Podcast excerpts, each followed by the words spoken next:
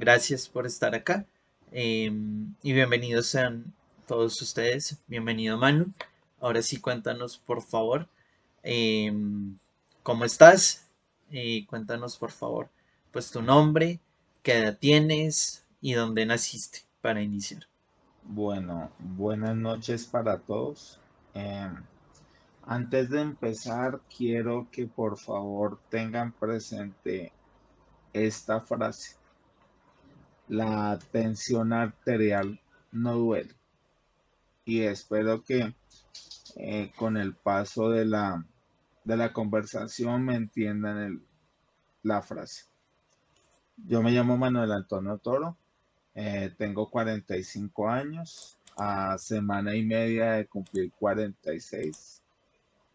Eh, uno, en un hospital y al otro día estaba viviendo en el barrio Las Cruces de Bogotá, que yo sé que muchos de ustedes saben dónde queda.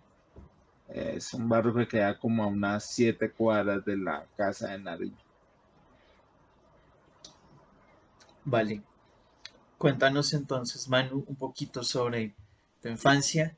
Eh, hace unos días que hablábamos mencionabas la importancia que, tuvo esta etapa para pues el, tema principal del que vamos a hablar. Entonces cuéntanos un poquito de, tu infancia, si quieres más o menos extiéndete hasta los 18 años o inicios de, de, pronto tu adultez. Perfecto. Eh, obviamente si nos situamos en mi infancia, la gran mayoría sabrá que esa infancia no hay celulares, no hay internet. Eh, en mi casa solo había eh, la calle. Me detengo en una cosa. yo tengo mi madre, mi padre y tengo cuatro hermanos. Pero quiero hacer énfasis en una cosa. Eh, yo tengo dos padres, un padre biológico y un padre de crianza. De mi padre biológico, eh, realmente tengo una hermana y con mi padre de crianza también tengo dos hermanos. O sea, la familia está conformada por cuatro hermanos, mi mamá y mi padre de crianza. Entiendo. Em, como yo les decía, eh, mi infancia fue muy normal en esa época, nada de tecnología. Entonces yo jugaba mucho fútbol, micro para ser exactos, y me desempeñaba muy bien. Entonces no, le, no veía problemas. Mi secundaria la hice en el Antonio José Uribe en el Giuseppe Uribe, como le decíamos, en un colegio que queda en la carrera décima con calle tercera.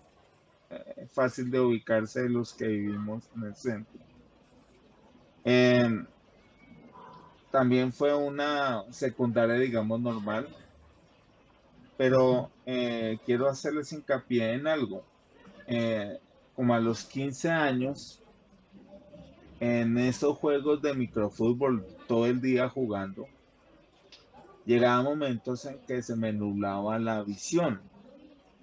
Pero para ese entonces yo creía que el tema venía dado porque eh, había jugado mucho o porque estaba haciendo mucho sol. Entonces, esa era la causa. Perdóname, te interrumpo un segundito. Más o menos ¿Cuánto después de, estar jugando se presentaban estos episodios de que mencionas?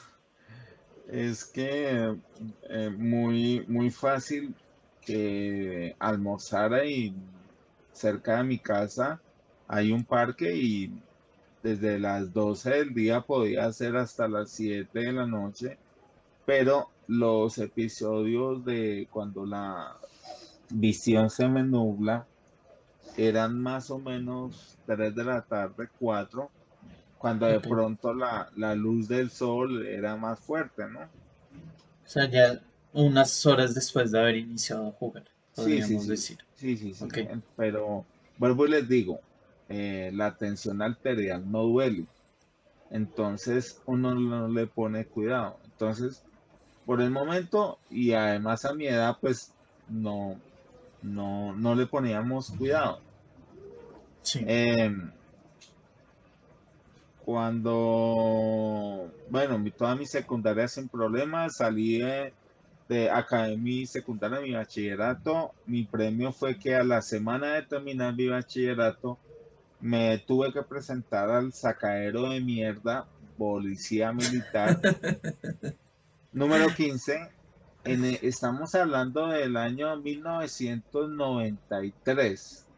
En esa época había un batallón que ya no lo está en toda la autopista norte con calle 100. Hoy en día está el lote, pero desocupado. Pero en esa época era un batallón de los que más sacaban mierda en Bogotá. Oh. Eh, en ese lapso que estuve en el servicio militar, eh, no, no tuve ningún episodio que tuviese que ver con tensión. Tuve problemas, ahí supe que tenía el pie plano, tuve problemas por mis pies en el ejército, tuve problemas porque me quemé por todo lado porque yo tengo una piel muy delicada. Ok. Pero temas de tensión no. Una pregunta, Manu, perdón, te interrumpo de nuevo. Eh, hasta antes de este punto que mencionas de- del servicio militar, y perdón si, si la pregunta es eh, molesta en cierto punto, ¿tuviste servicios de salud tipo CISBEN o una EPS, alguna cosa por el estilo? Digo, para poder hacer seguimiento a, tus problemas en la infancia y demás. Eh, Nico, eh, el tema fundamental es que la ley 100 eh, empieza a, a regir en Colombia a partir del año 94. Es decir, antes del año 94, la familia como tal no estaba en una APS. Las EPS aparecen desde la, desde la ley 100. Entonces, mm, antes yo no tenía servicio médico y mucha gente no lo tenía, solamente los tenían los que estaban trabajando. Entonces, obviamente, por ese lado, nada que ver. Cuando yo, perdón, cuando yo salgo del ejército, que viene siendo, perdón, los que sirven en el ejército me entenderán. Yo soy quinto del 3, salgo en el, en el año 94 y más o menos en febrero del año 95 inicio a trabajar. Ahí ya obligatoriamente tengo servicio de salud. Oh, ok, entiendo. Bueno, entonces continúo con mi relato de pronto de mi, de mi adolescencia, juventud. Em, yo salgo del ejército, em, ahí tengo, digamos, el primer percance duro de mi, de mi vida, porque yo salgo del ejército más o menos noviembre del año 94 y el 21 de diciembre del año 94 mi hermana menor muere producto de un accidente de tránsito. Muere en la avenida Caracas con calle 13. Entonces, una niña de 11 años y muere instantáneamente. Ahí fue un- el primer golpe duro que yo tuve en mi vida, donde lloré por alguien, mi hermana. Pero fue duro y desde ahí empezó la, las vacas flacas, digamos, para, para la familia mía. Se nos iba la menor. Eh, pero como muchas veces la gente dice, pues la vida sigue, ¿no? Continúa. Entonces, después de ese suceso, em, eh, yo estaba en el centro, en, con mi mamá, estábamos caminando por alguna cosa de mi hermana eh, y nos encontramos con un familiar de mi papá. Mi papá... eh, ¿Tu papá biológico o, no, adoptivo? Mi papá adoptivo. Ok, vale. Mm, de crianza, es, perdón, mi papá de crianza. Y él me da la oportunidad o me dice, me da la, la, palanca para ir a trabajar en una empresa de aviación. En el momento se llamaba Aires. Hoy, hoy esa Aires se llama Latam o fue adquirida por Latam. ¿Sí? Entonces, ¿por qué voy ahí? Porque ahí empieza también mis problemas de hipertensión. Entonces, cuando yo presento mis, mis serví, me hemos dicho, cuando yo hago todas mis pruebas, supuestamente era por estar dos, dos meses. Y yo le comuniqué a mi mami que pues yo iba a estar dos meses, salía y me iba para el Sena porque mi, mi ilusión fue siempre ser cajero de un banco. Yo pensé que esas personas eran lo más importante que a lo que uno podía aspirar, desde mi punto de vista. Te entiendo. Le dije, no, pues esto, esto es lo mejor. Eso era el pensado en ese momento.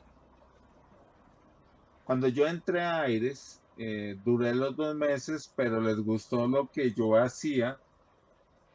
¿Qué hacías, mano? Perdón, durante eh, esos dos meses. Yo era gerente de entregas inmediatas. Y lo que yo le digo Palomo, lo que muchos no entienden, yo era mensajero. Pero de los mensajeros sin moto, de los mensajeros sin carro, era un mensajero a pie. Ok. Entonces yo tenía que es, toda la mañana estar recogiendo las vueltas que debía hacer en el día para poder hacer como una estructura del día y poder hacer las entregas en el norte o en el centro, dependiendo de la ruta que me tocara esa semana. ¿Sí? O sea, podríamos decir, Manu, que hasta este punto de, tu vida, Manuel era una persona activa físicamente, aun cuando fuera por un tema laboral, pero tú mantenías eh, activo, digamos que cualquier problema de tensión que pudieras tener era disimulado por una actividad física que tú hacías, ¿correcto? Totalmente, totalmente, Nico, porque, pues, vuelvo le digo, yo a ese momento, yo no tenía ni idea, o sea, por mí no pasaba mente que iba a estar gordo, obeso, eh, nunca pensé que iba a tener problemas de, de tensión, de obesidad, mejor dicho, todos los males que me traje, que me vinieron, se me vinieron fue cuando dejé de hacer deporte constante.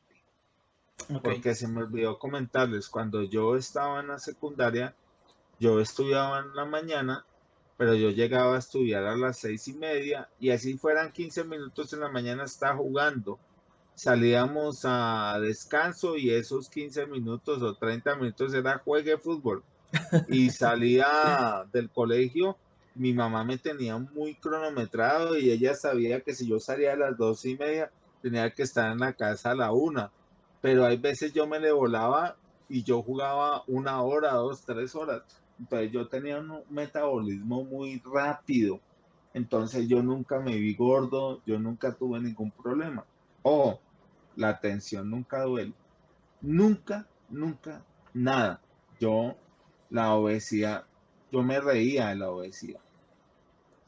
Manu, por acá nos escribe Hugo Gordillo, eh, que Aires presente, supongo que fue compañero tuyo por allá.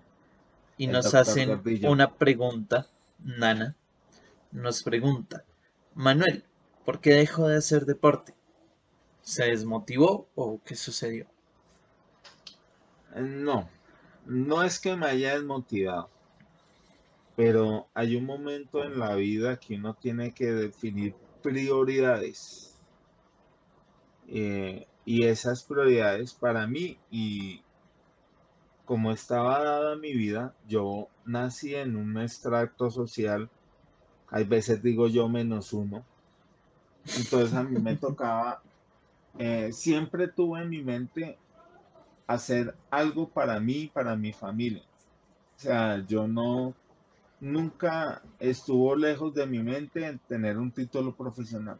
Siempre esa fue mi meta. Y desafortunadamente, ayudado al tema de, del estudio y del trabajo, tenía yo que, ah, perdón, se me olvidó comentarles algo importante. Eh, para que tengamos la cronología, cuando yo eh, tenía 15 años, mi mamá dijo, el solo pensar que mis hijos se vayan a dañar en las cruces, entonces ella nos llevó a vivir a un barrio que se llama Juan Rey, que queda en las afueras de Bogotá, antigua vía a Villavicencio. Entonces, yo tenía que trabajar en el aeropuerto, salir del barrio Juan Rey más o menos a las 6 de la mañana para tratar de estar a las 8 de la mañana en la empresa, que por lo general siempre llegaba tarde. Ok. Y cuando empecé a trabajar en Aires, eh, yo me puse la meta que tenía que empezar a estudiar en la universidad. Entonces, a los seis meses de estar eh, trabajando en Aires, empecé a hacer mi universidad en el centro, en la Universidad Autónoma de Colombia, Pero el que estudiar, yo no tenía presente que estudiar, no. Yo quería estudiar y yo le dije, yo me acuerdo tanto que el tesorero de Aires Ángel Méndez, me dijo, ¿y usted qué va a estudiar, hermano? Yo le dije, no, pues yo voy a estudiar contaduría. Y el hombre me dijo, otro contador en este país, no, hermano, eso no puede ser. Yo le dije, no, pero ¿qué? Entonces me dijo él, hermano, estudio ingeniería de sistemas. Yo le dije, no, yo, ¿cómo así? Esa vaina tiene álgebra lineal y eso, no. Dijo, no, eso, hermano, eso, eso es como todo, hay que ponerle ganas y sale. Por eso fue que yo no estudié en contabilidad, porque el, el tesorero de aire me dijo que estudiara mejor ingeniería de sistemas. Desde pronto el tipo sabía por qué él lo hacía, ¿no? Entonces, eh, yo hice todas las pruebas en autónoma y ahí quedé. Entonces, yo empecé a estudiar en la ingeniería creo que en el segundo semestre del 95. Vale, más o menos a qué edad te empezaste a, estudiar y trabajar, entiendo que, que hacías los dos al tiempo. Eh, más o menos a los 21 años, 21, 22. Y esto conllevó que acá inicia nuestro tema central, supongo, a, a cierta quietud a, dejar el deporte y demás. Sí, mientras yo empecé a trabajar como palomo, eh, pues yo tenía mucho, mucho ajetreo todos los días, tenía que caminar de un lado para el otro. O sea, cuando estuve de palomo no hubo problema. El problema fue que cuando, cuando yo empecé a hacer o a estudiar, hubo una persona en Aires que dijo, ve, ya está estudiando, yo le dije sí. Y, ese personaje era el jefe de control de ingresos, una, una sección, un departamento muy importante en una aerolínea. Y entonces el hombre como que dijo, ve, le voy a dar el chance a este tipo. Y él fue el que me sacó de mensajería a, a hacer control de ingresos. Ahí, en ese punto, fue que empieza el quiebre en lo que tiene que ver con la actividad física para mí. Por acá me pregunta, eh, comenta, perdón, Hugo. Me contaban de Manuel que en Aires, antes de iniciar la jornada laboral, hacía una especie de calentamiento resolviendo problemas matemáticos. Cuéntanos cómo fue eso, Manuel. Es que, o sea, para mis amigos no es un secreto que a mí me gustan las matemáticas. Por lo general yo, o sea, esa parte la iba a contar más adelante. Porque dentro de todo el proceso que tengo hoy que hacer está el profundizar en lecturas matemáticas y eso porque necesito que mi cerebro trabaje para que no se deteriore. Entonces yo creo que más adelante lo podemos ahondar. Vale, que no se nos pase. Y nos preguntan, Ana, si te gustó lo que estudiaste, Manuel. Muy buena pregunta. Em, la verdad, la ingeniería de sistemas yo creo que no era lo mío. Pero como yo le he dicho a mi esposa y a mi hijo, a mí me tocó estudiar eso porque yo necesitaba algo que me diera ingresos. Yo necesitaba dinero. Entonces, una, una, una carrera que uno pueda estudiar como filosofía o algo, pues yo no veía que me diera ingresos. Yo quería de pronto ser contador porque yo sé los contadores siempre tienen trabajito, sino que lo diga mi cuñado. Siempre tienen contraticos y eh, a eso sí, pero eso es sacadero de mierda, pero yo, yo por eso quería estudiar eso, porque yo iba a tener ingresos. Pero cuando el tesorero de Aires me dice, no, estudio ingeniería de sistemas que también le va a dar plática, pues yo dije, vamos por eso, vámonos. Pero la verdad no, yo quería de pronto estudiar música a mí me gusta mucho la música, pero yo sé que eso es mucho, mucho camello. Yo sé que de mil uno sale, pero no. Para mí la ingeniería de sistema no era. Pero mire cómo es la, la vida de, ilógica. Pues esa ingeniería me presentó a mi esposa. Esa ingeniería me ha dado lo que hoy tengo. Entonces, pues tampoco hay que denigrar de ella. Pero yo sí hubiese querido estudiar música, por ejemplo. Música, ok. ¿Tocas algún instrumento, Manu? Qué pena que me desvíe de... No, no, no. De nuestro tema. No, no, no. Pero, pero sí componía y en mi, en mi colegio, ahí yo le componía cancioncitas a las viejitas. ¡Epa! ¿Y a tu esposa? ¿Le dedicas alguno hoy día o...? Claro, yo a ella, ese es otro tema, eh, porque el día que me dio mi accidente, yo no sé si, yo siempre ahora digo que uno presiente las cosas. En la mañana del accidente me adelanto un poco, pero solamente para que no se me olvide. En la mañana del accidente yo iba cantando con ella canciones de mi Juan Gabriel, porque para mí ese tipo canta muy bueno. Ok. Bueno, entonces para no perder el hilo, sigo con lo que venían. Íbamos en, en tu universidad, en todo ese proceso. Perdona, te, interrumpo ahí y hago una pregunta. Em, ¿cómo, era en ese momento tu, alimentación? Que también es un tema fundamental en, ah, nuestro tema de hoy. Entiendo, o, o tendería yo a creer que trabajando y estudiando no es que tuvieras mucho tiempo para comer como deberías. Eh, sí, lo que pasa es que mm, yo ya venía con un tipo de alimentación que mi metabolismo, como yo hacía ejercicio constante, pues la alimentación y el metabolismo se me iba dando rápido, entonces siempre permanecía flaco. Pero cuando yo empecé a trabajar, eh, mi abuela materna eh, que ya no está con nosotros, me quiso mucho. Y yo cuando era mensajero, hacía mis vueltas rápido y como las cruces quedan cerca al centro, pues yo me iba a donde ella almorzar. Por lo general ella me daba mi sopita, pero no faltaba mi tía, que también no está con nosotros, que me daba arrocito con, con papita y con un huevito frito ahí empezó también el problema, porque comía demasiado, pero ya no hacía ejercicio, y ya el metabolismo no era rápido, sí, no le... Ahí Claro. empezó el problema.